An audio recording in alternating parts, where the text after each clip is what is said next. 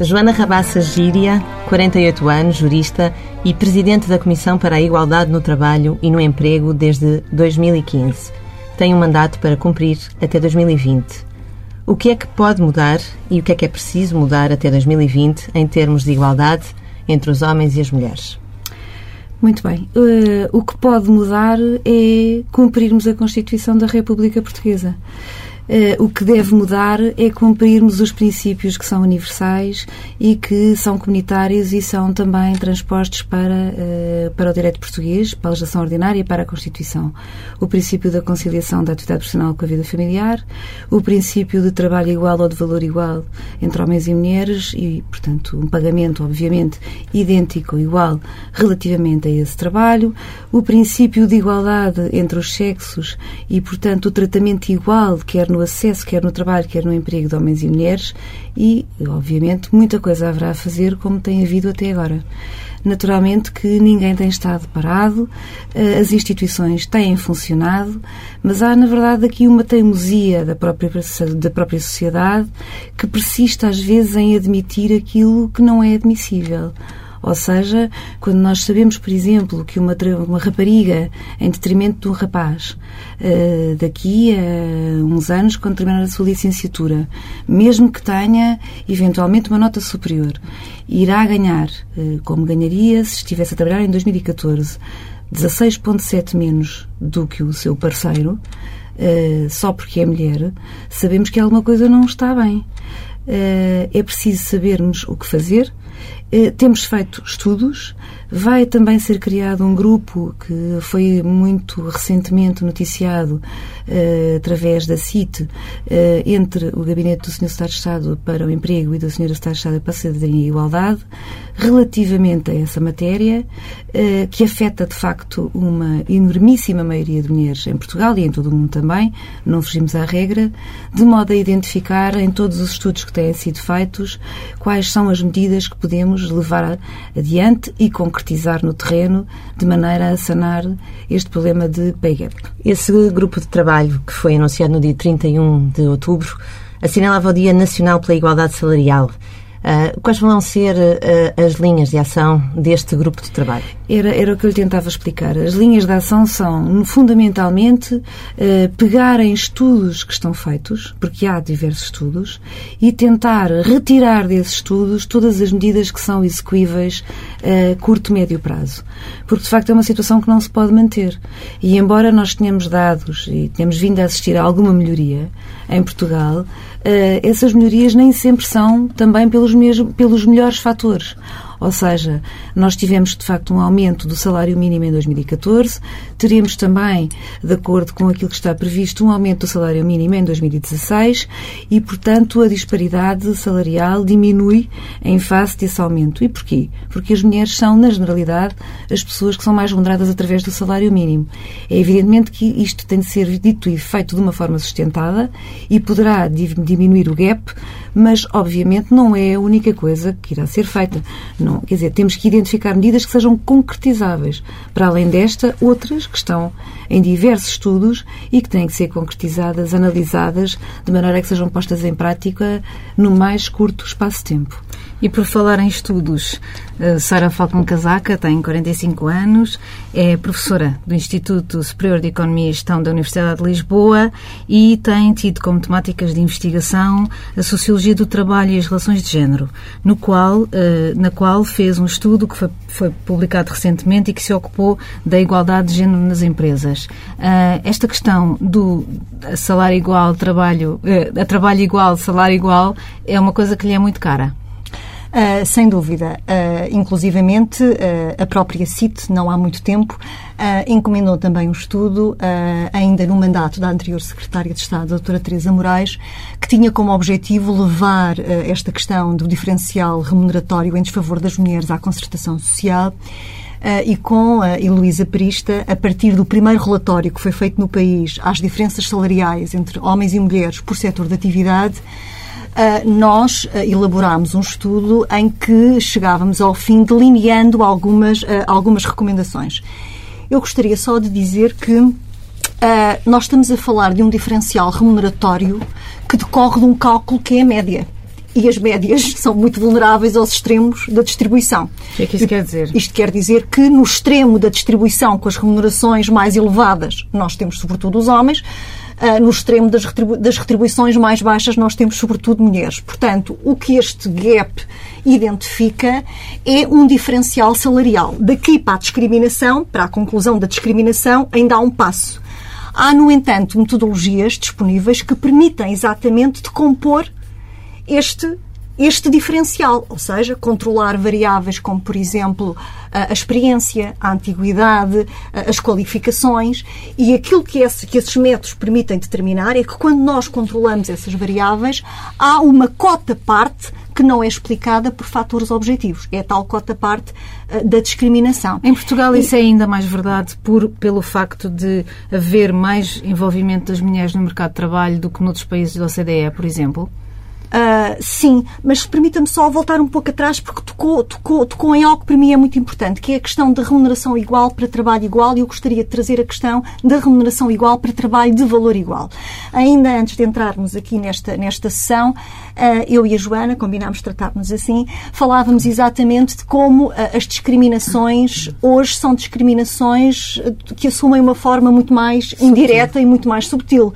O que quer dizer que na mesma categoria profissional homens e mulheres a exercer trabalho exatamente igual, é muito mais difícil nós conseguirmos identificar algum diferencial. O que acontece? Este parte do diferencial explica-se a partir do facto de haver remuneração que não é igual para trabalho de valor igual. O que é que isso quer dizer exatamente?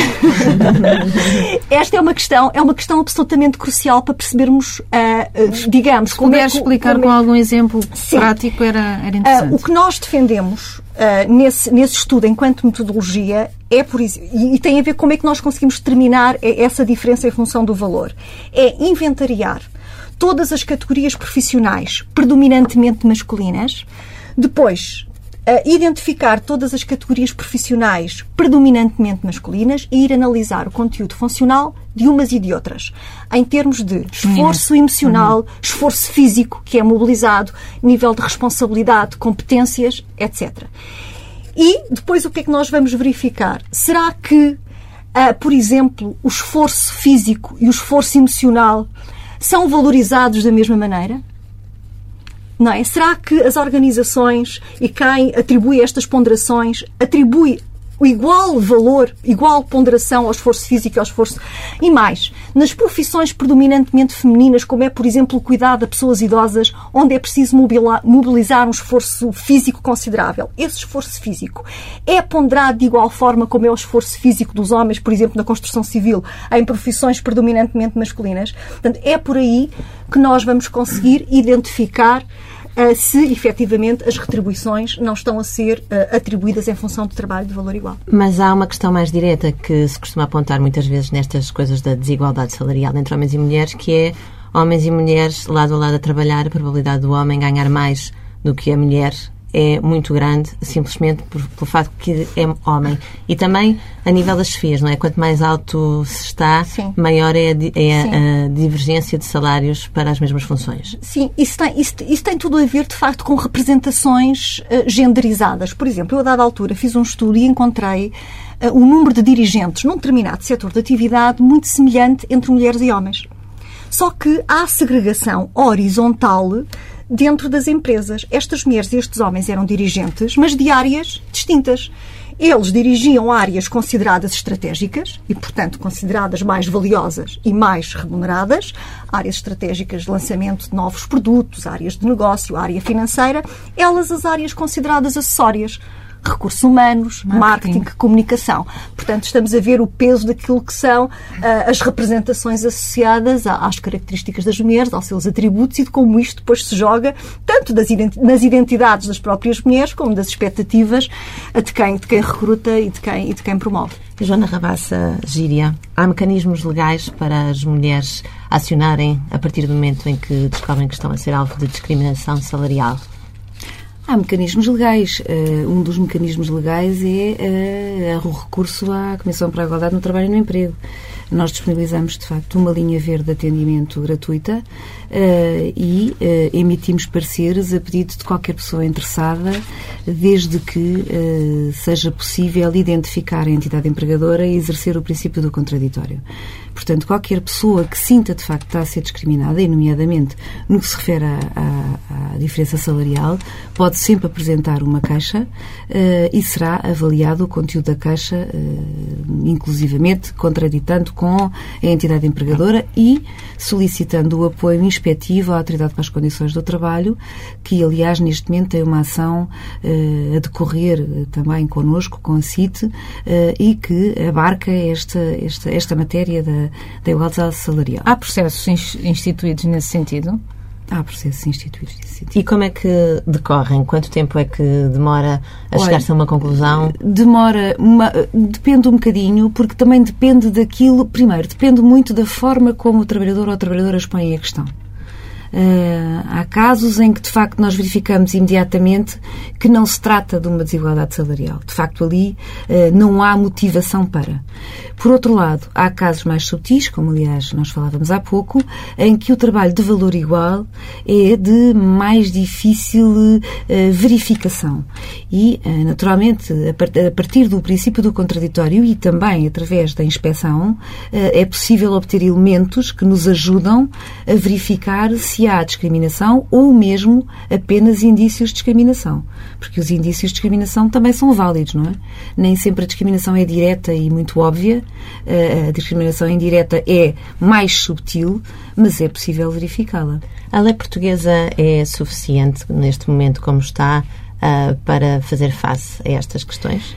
A lei portuguesa não é uma lei que esteja mal feita nesse âmbito. Acontece é que, eh, tal como dizia a Sara, e muito bem, e eu concordo plenamente, todos os estudos apontam para que há de facto uma, uma, uma teimosia e uma persistência de eh, comportamentos estereotipados e de uma mentalidade ainda que teima em se afirmar no sentido de não equiparar aquilo que é de equiparar. E, portanto, esta, esta, a disparidade salarial, como, no, como outras matérias, não fogem à regra. A lei é uma lei que não está mal feita, é uma lei que se aplica e que, se for aplicada como deve ser, com consciência, uh, de facto resolveria algumas coisas. Eu julgo que, neste momento, uh, a concertação social deve ativar-se bastante, portanto, é importante que haja diálogo social entre os parceiros, de maneira a que também no próprio seio das empresas, quer a nível de instrumentos de regulamentação coletiva, quer a nível de acordos de empresa, eh, possa haver regulamentos que especificamente se refiram a essas matérias. Porque a autorregulação dentro das próprias empresas é fundamental, eh, e com a participação de trabalhadores e trabalhadoras, é fundamental para se chegar a um consenso entre as partes. E, portanto, julgo que para além da legislação, quer quer em termos de regulamentação coletiva, quer em termos de avanço de boas práticas das próprias empresas, eh, e nós temos um caso que eu gostaria de falar, mas daqui um, um bocadinho mais, ehm, nós temos de facto mecanismos que, para além da lei, podem vir ajudar a que a igualdade se vá concretizando. Posso só complementar o sim, que, sim, que sim. acabou de referir? E nesse, nesse estudo, exatamente procurando uh, que estas questões viessem a ser discutidas em sede de concertação social, uma das propostas que nós fazíamos era que Hoje é possível identificar, e a partir daquele primeiro relatório, e que à partida teria uh, uma publicação anual, o relatório às diferenças salariais por setor de atividade, é possível nós hoje sabermos quais são os setores de atividade onde esse gap é maior. Portanto, com determinação política, podem fazer os estudos que quiserem, mas com determinação política já é possível tomar algumas iniciativas. A Sara é a favor de uma lei mais dura nestas questões. Eu sou a favor, a começar já por aqui. Sabemos quais são os setores de atividade, vamos constituir grupos setoriais que incluam os parceiros sociais por setor de atividade e desenhar planos para a igualdade onde o foco é este e vamos aplicar metodologias específicas para tentar identificar os tais, os tais enviesamentos. portanto, já há algumas sugestões que poderiam ser, poderiam ser postas em prática, eu, eu, penso eu. eu. Mas tenho, também... aqui uma, tenho aqui uma dúvida que é, se é verdade que uh, nos, nos, graus mais baixos da, da carreira e das hierarquias talvez seja mais difícil até o, o, um certo ponto de vista reivindicativo por parte das mulheres, já é menos explicável que quando há uma progressão na carreira, e nomeadamente nas lideranças e nas chefias superiores, que essa, que esse, que essa desigualdade permaneça. Oh, Eu sei que, que, que a, que a Sara Falcão Casaca, um, esta é uma área do, deste, deste seu estudo, deste seu estudo mais recente, que é a questão da liderança das empresas e também a desigualdade salarial nessa liderança. Como é que isto se explica e como é que isto se pode resolver? Por um lado, explica-se exatamente porque, mesmo na, na, liderança, os departamentos que elas e eles dirigem são diferentes, como eu acabei de dizer, e colhem dentro das organizações valores diferentes. O que quer dizer que, além das remunerações nestes cargos serem distintas, em função daquilo que são consideradas funções mais acessórias e funções estratégicas dentro da organização, quando nós vamos analisar depois todos os complementos, bónus, etc., associados à, à profissão, nestas categorias, o diferencial é muito significativo. E porquê é que isso acontece? Porque uh, há, uma, há uma hierarquia Uh, em torno destas, destas funções, não é? As funções uh, consideradas acessórias, que não por acaso são aquelas que têm sido mais desempenhadas pelas mulheres e que estão muito coladas àquilo que são as características quase tidas como naturais das mulheres, capacidade de comunicação, lidar com as pessoas, etc., colhem na nossa sociedade, sempre foi assim, eh, um valor inferior. E, portanto, isto está incrustado, impregnado nas organizações. É esta assimetria simbólica. De alguma forma, concluir, eh, ou pelo menos completar o raciocínio da Sara, eh, quando falamos de papéis estereotipados, eu acho que isto, este, esta questão é fundamental nesta avaliação, porque nós continuamos a assistir à sociedade adormecida que, na verdade, eh, não se admira que a mulher seja tida como a cuidadora da família e represente papéis no seu trabalho eh, que tenham a ver com esse cuidado, e ao homem como provedor e, portanto, também tido como aquele que deve ser o responsável pela área estratégica, sim, sim, como sim, dizia a Sara. Portanto, isto nasce até da própria formação inicial, nasce da própria formação dentro do seio da família e, e nasce da formação eu não quero dizer de formação porque não seja, não é uma de formação, mas, mas é uma formação, uh, digamos, enviesada. que não é, exatamente, é enviesada, não é uma formação adequada desde a pré-escolar. Sim, a CIT tem agora também uma campanha muito relacionada com esta questão, não é? A conciliação dos usos do tempo. Exato. Foi lançada no dia 26 de outubro Exatamente. e tem a intenção de chamar a atenção para a desigualdade de género em casa. Em que é que consiste esta campanha? A campanha consiste, no, sobretudo, eh, na sensibilização e na divulgação dos direitos, quer das mulheres, quer dos homens. Eh, é fundamental, através desta campanha, que toda a gente, todos os públicos-alvo, naturalmente, mas toda a sociedade em geral, compreenda que o direito que as mulheres têm a aproximar-se da sociedade e exercer o seu papel público é idêntico ao papel e ao direito que os homens têm de serem chamados à esfera familiar. Não há nenhum homem a quem pergunte se gosta de buscar buscar a criança à escola e lhe diga que não, não tem interesse nenhum. Como não há nenhuma mulher a quem pergunte se por acaso uh, não gostaria de ter disponibilidade para cumprir um prazo dentro de um trabalho que lhe está atribuído. As pessoas têm o seu orgulho profissional, as pessoas têm também o orgulho na sua família, querem acarinhar ambas as coisas, porque é que são as mulheres que devem cuidar e são os homens que devem prover. Isto, aliás, é curioso, no dia em que a Hillary Clinton perde as eleições nos Estados Unidos da América contra uh, o senhor Donald Trump, uh, é curioso saber que foi a própria Hillary Clinton que em 1995 em Pequim uh, chamou à colação os direitos das mulheres como chamando-lhes direitos humanos. Uh, é redundante, porque na verdade mulheres são seres humanos, mas a verdade é que isto nem sequer é um problema de mulheres, é um problema da humanidade. Ou seja, esta questão da igualdade é uma questão de mulheres e de homens. E, portanto, deve ser vista como uma questão na generalidade. Agora, a sociedade, como eu digo, eu digo que está um pouco adormecida. Porquê?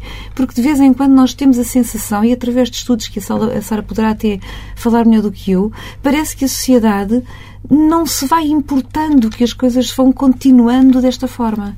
O que é de facto avassalador. Sara, o que é que, que, parte desta derrota de Hillary Clinton é que tem a ver com esta questão dos papéis tradicionais associados à mulher na sociedade? Bom, uh, Pois, a derrota, quer dizer, eu, eu, eu, gostava de estar exatamente a falar no sentido, no sentido oposto, claro, naquilo que significaria, na, não, e naquilo que significaria até do ponto de vista exatamente da desconstrução, porque a vitória era um, era um marco do, Da quebra do telhado de vidro. Exatamente, a vitória era exatamente um momento, uh, um marco absolutamente assinalável, porque vinha, do ponto de vista factual, era a primeira vez, não é, que uma mulher seria presidente de um país como os Estados Unidos, e do ponto de vista simbólico, tudo o que isso representaria em termos de desconstrução dos papéis socialmente atribuídos às mulheres e aos homens. Há um problema e, portanto, de exemplo para as mulheres chegarem à liderança? Ah, é, nós precisamos efetivamente de role models. As mulheres precisam de sentir que o teto de vidro é difícil de quebrar, mas pode ser estilhaçado.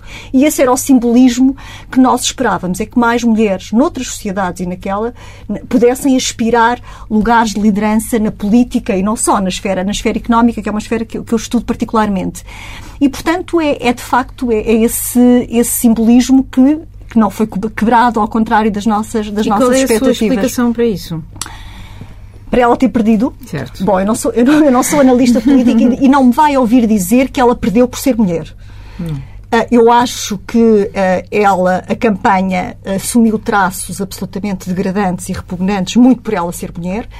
Acho que aquele sexismo que o Trump muitas vezes exibiu tinha a ver com o facto da sua adversária ser mulher. Acho que a própria sociedade e alguns mídias também não a trataram bem por isso mas seria uma visão muito simplista da minha parte eu dizer que a, derrota dela se deve exclusivamente ao facto de, de, de ser mulher. Acho que os fatores uh, são, uh, são muito complexos, obviamente.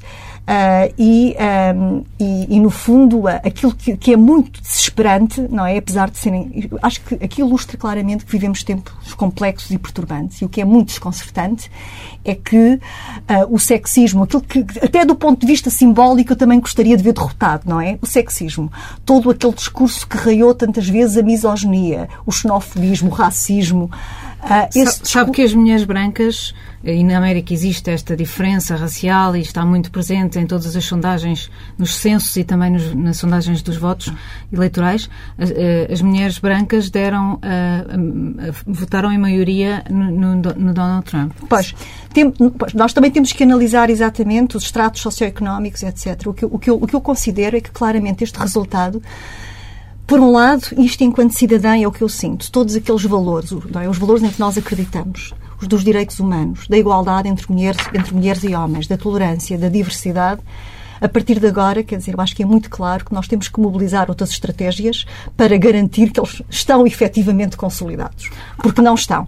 E, por outro lado, eu acho que é quase um, um faz pensar até do ponto de vista das grandes, das grandes decisões políticas, ou seja, as mulheres que, que, que, disse que votaram, que votaram nele, assim como muitos homens, o que há aqui é um grande desencantamento com as estruturas de poder vigentes, com a forma como o poder tem sido exercido, uh, os interesses que o poder tem servido. Uh, portanto, há um grande desapontamento nesse sentido e há opções, do meu ponto de vista, neoliberais e no sentido da desregulação, que fazem dos Estados Unidos uma sociedade fortemente dualizada, do ponto de vista das oportunidades económicas e das condições económicas das pessoas, onde o desemprego uh, é elevadíssimo, onde a taxa de pobreza também, o risco de exclusão económica e social, e as pessoas, quando não têm esperança, mulheres e homens aderem muito mais facilmente, são muito mais vulneráveis a este, a este discurso populista e protecionista. Portanto, o que eu quero dizer é que, de facto, acho que as causas são muito mais complexas, mas claramente este hoje é o dia da perplexidade e do desapontamento, mas amanhã eu acho que é claramente mas é, é procurar é curioso pensar, é curioso pensar que nós temos um, um,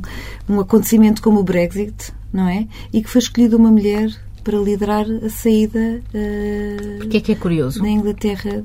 Porque ao mesmo tempo que a América escolhe um homem e não uma mulher, e agora independentemente uh, da motivação, eu acho que a motivação é porque as pessoas, sinceramente, isto como cidadã, como dizia a Sara, uh, eu concordo, eu acho que foi um voto contra um voto contra o status quo. Uh, e acho que às vezes as pessoas não votam com consciência, porque se tivessem votado com consciência, sinceramente estou convencida que não teriam feito ou que não teria acontecido aquilo que está a acontecer, ou, ou que infelizmente já aconteceu. Tal como entendo que, muito provavelmente, uh, no Reino Unido, se as pessoas votassem com consciência também e não votassem só sobre. Uh, com, com, a, com a consciência de que queremos alterar o estado de coisas, não interessa como, portanto, o voto contra, de vez em quando, é aquilo que, que digamos, que faz, que, que, que, ressurge. Portanto, é a ponta do iceberg, mas, mas altera as circunstâncias. Eu li um artigo Agora, ali foi escolhida uma mulher. É curioso. Hum, eu, foi escolhida uma mulher. Eu li um artigo muito interessante que falava dos, de, entre os deserdados do sistema e da modernidade, incluía os, os homens. Os homens que são, que não sabem como lidar com a igualdade das mulheres e que muitos dos homens americanos da classe média baixa estão neste vazio de não terem sido ensinados a lidar com esta questão da igualdade de que estamos aqui a falar. Isto faz sentido? se eles não sabem lidar com esta igualdade. Eh, eu acho que isso é um problema que pode ser geracional, sem dúvida. Eh, nós temos, de facto, estudos que nos apontam para que os jovens de hoje, ou pelo menos eh, jovens e jovens adultos e adultas, naturalmente têm um, um tipo de vida e uma partilha de responsabilidades já um pouco diferente. E, portanto, quando eu digo que há, que há estudos que apontam para uma evolução, não é por acaso. Porque, de facto, hoje em dia há uma maior partilha das tarefas.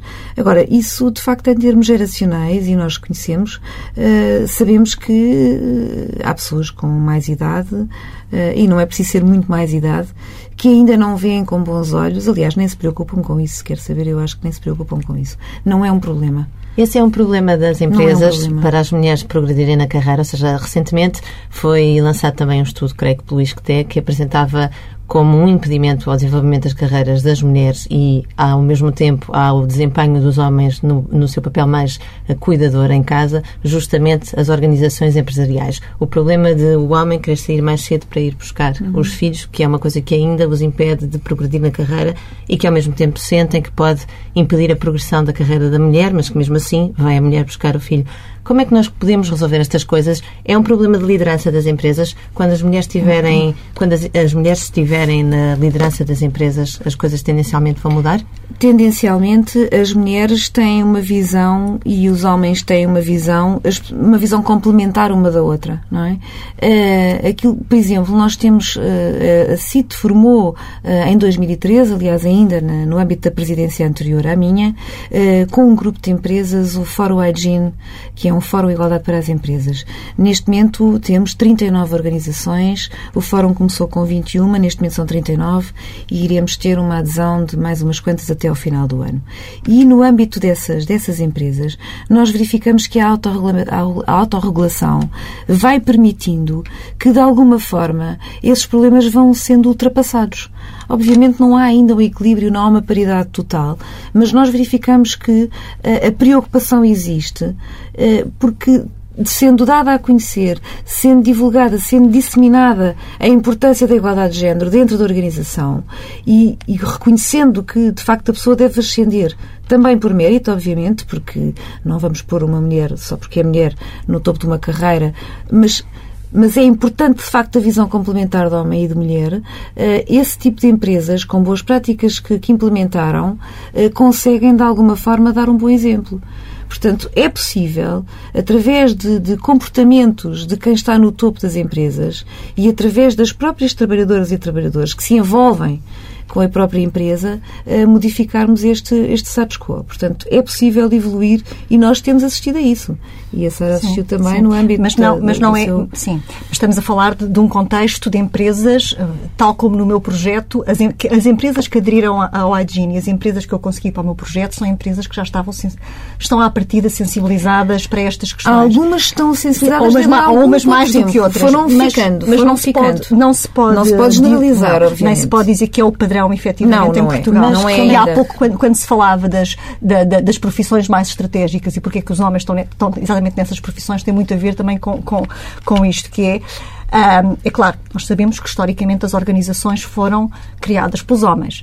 As políticas de gestão, uh, as políticas de organização do trabalho, as políticas do tempo de trabalho, as rotinas formais e informais de trabalho foram desenhadas por eles à luz daquilo que era o seu estilo de vida, o tal estilo de vida de homem isento de responsabilidades familiares, porque havia a mulher cuidadora a salvaguardar a coesão familiar e os cuidados à família. Essa marca de trabalhador isento de responsabilidades familiares está muito presente nos modelos de organização do trabalho que nós temos ainda em Portugal. E o que eu acho que é interessante, por exemplo, verificar é que, e, e, e nas empresas que, que estiveram envolvidas no projeto Igualdade de Género nas empresas, o que foi interessante verificar, por isso é que eu, eu às vezes fico otimista, porque acho que há sinais de esperança, é que encontrei mais homens do que mulheres, ou encontramos a nossa equipa, a reivindicar hum, horários de trabalho mais compatíveis com a vida, com a vida familiar. Portanto, isto é um sinal de mudança uh, muito importante e que também quer dizer às empresas, mesmo as, as bem intencionadas e que, e que adotam políticas de articulação trabalho-família, que elas têm que também ser delineadas a pensar nos homens. E esta, esta consciência da, da paternidade e do exercício da paternidade uh, é um dos traços, uh, eu penso, uh, mais interessantes na, na, sociedade contemporânea e que, as, e que as empresas deveriam acarinhar. Agora, os seus modelos de organização, de uma forma generalizada, ainda são modelos muito pouco amigos das famílias, da maternidade e da paternidade. E o que é que as empresas têm a ganhar com a diversidade da liderança. O que é que as empresas ganham e, e temos que falar sempre de dinheiro e de lucros Sim. para seduzir grandes estruturas e estruturas antigas a terem uma organização mais amiga da família e uma organização onde as mulheres se possam realizar. Bom, uh, quando se uh, tem a ganhar muito, mas eu, eu, ah, é claro que eu tenho que colocar sempre isto na, na, no projeto de sociedade que nós desejamos. Queremos uma sociedade obviamente socialmente mais justa e onde as mulheres e os homens tenham direito à realização, à visibilidade e à participação em todas as esferas da sua vida, seja a pública, seja a privada. Portanto, aqui eu não consigo dissociar isto do projeto de sociedade que, que desejamos. Agora, eu dou aulas numa faculdade de Economia e Gestão portanto, os argumentos que acaba de referir são sempre, são sempre muito importantes. Se nós olharmos para a estrutura de qualificações da sociedade portuguesa, não há nenhuma razão objetiva e racional para que as empresas não recrutem, não promovam e não, e não procurem reter as mulheres e o capital humano das mulheres. Portanto, as empresas que não estão a fazer estão, hum, estão digamos, dominadas ainda por uh, concepções estereotipadas e não estão a permitir que, por força desses enviesamentos, ao longo de todo o processo, desde o recrutamento, a motivação, a retenção, a avaliação de desempenho, não estão, não estão a permitir que a igualdade de oportunidades uh, se efetive. Que benefícios teriam? Teriam, obviamente, o benefício do capital humano. Nós, hoje, a maioria das pessoas com licenciatura são do sexo feminino, com mestrados, com doutoramento. Há aqui um desperdício de capital humano que, de facto, acontece à revelia dos critérios de racionalidade económica e este é, é um ponto muito importante. Uh, depois é preciso pensar que, designadamente, e, e, se nós pensarmos na crise económica e na crise financeira, etc., houve uma hegemonia de pensamento que não foi nada favorável. Nós sabemos, a psicossociologia estuda este fenómeno, que é o fenómeno que ocorre quando os grupos são muito homogéneos e que é o chamado pensamento de grupo e que dá a ilusão da unanimidade, ou seja, ninguém ousa questionar, ninguém ousa perguntar se existe, se existe mais informação que possa ser consultada, procurar alternativas. Portanto, segue-se a norma dominante que não é questionada e isto enviesa, distorce muitas vezes uma tomada de decisão eficaz. Portanto, nem que seja por isso, a diversidade qualifica a tomada, a tomada de decisão. A crise veio alterar as questões de género dentro das empresas? Diretamente. Diretamente. Diretamente. Eu julgo que não veio alterar diretamente.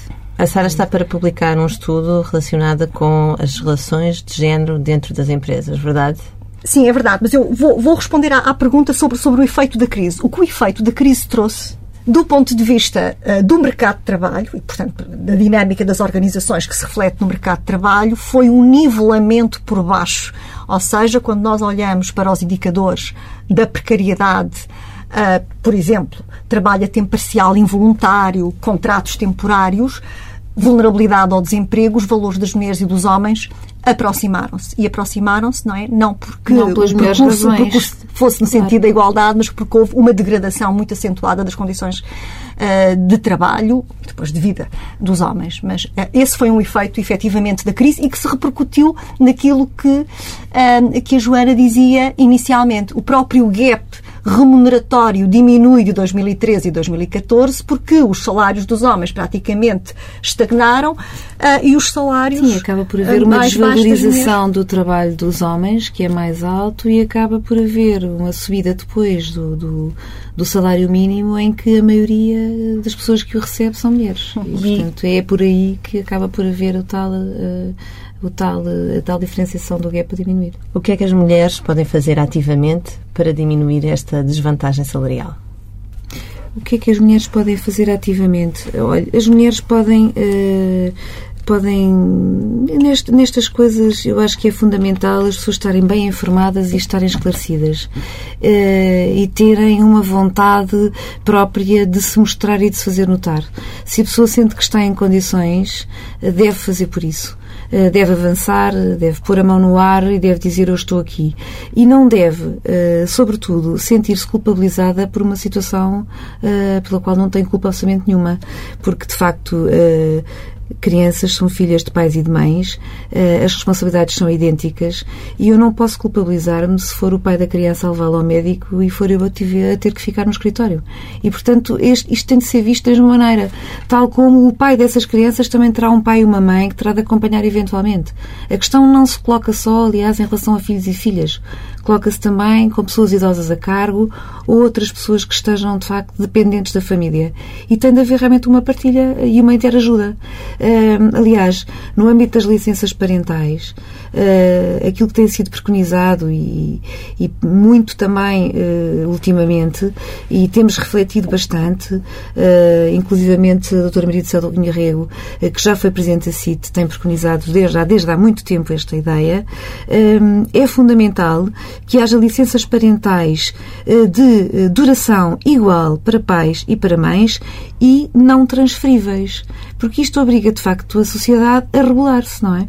Eh, aquilo que é, aquilo que é obrigatório, naturalmente, é para cumprir. Eh, a licença parental do pai antigamente não existia. Quando começou a existir foi durante dois dias, depois passou a cinco, neste momento está em 10, 15 por aí adiante. E aquilo que nós sabemos é que depois há uma parte que eventualmente for pode ser gozada se houver vontade eh, de a gozar, hum, e tem aumentado o número de pessoas, o número de pais que querem usar a licença. Portanto, é, é importante dar este tipo de passo. Uh, seria excelente, de facto, que, que, as coisas não tivessem de ser, às vezes, por diploma. Mas, naturalmente, que tendo que se dar o passo, o passo é fundamental para criar também nas próprias pessoas uma certa. Uh, criarem um certo conforto na atitude que tomam. Está a ver? E, portanto, eh, facilitar, digamos, às mulheres este, esta ascensão a cargos de decisão e manutenção nos cargos de decisão e de liderança, não se sentindo culpabilizadas por não serem elas a estar a exercer eh, tarefas de cuidado que nem sempre lhe competem. Porque homens e mulheres complementam-se também aí.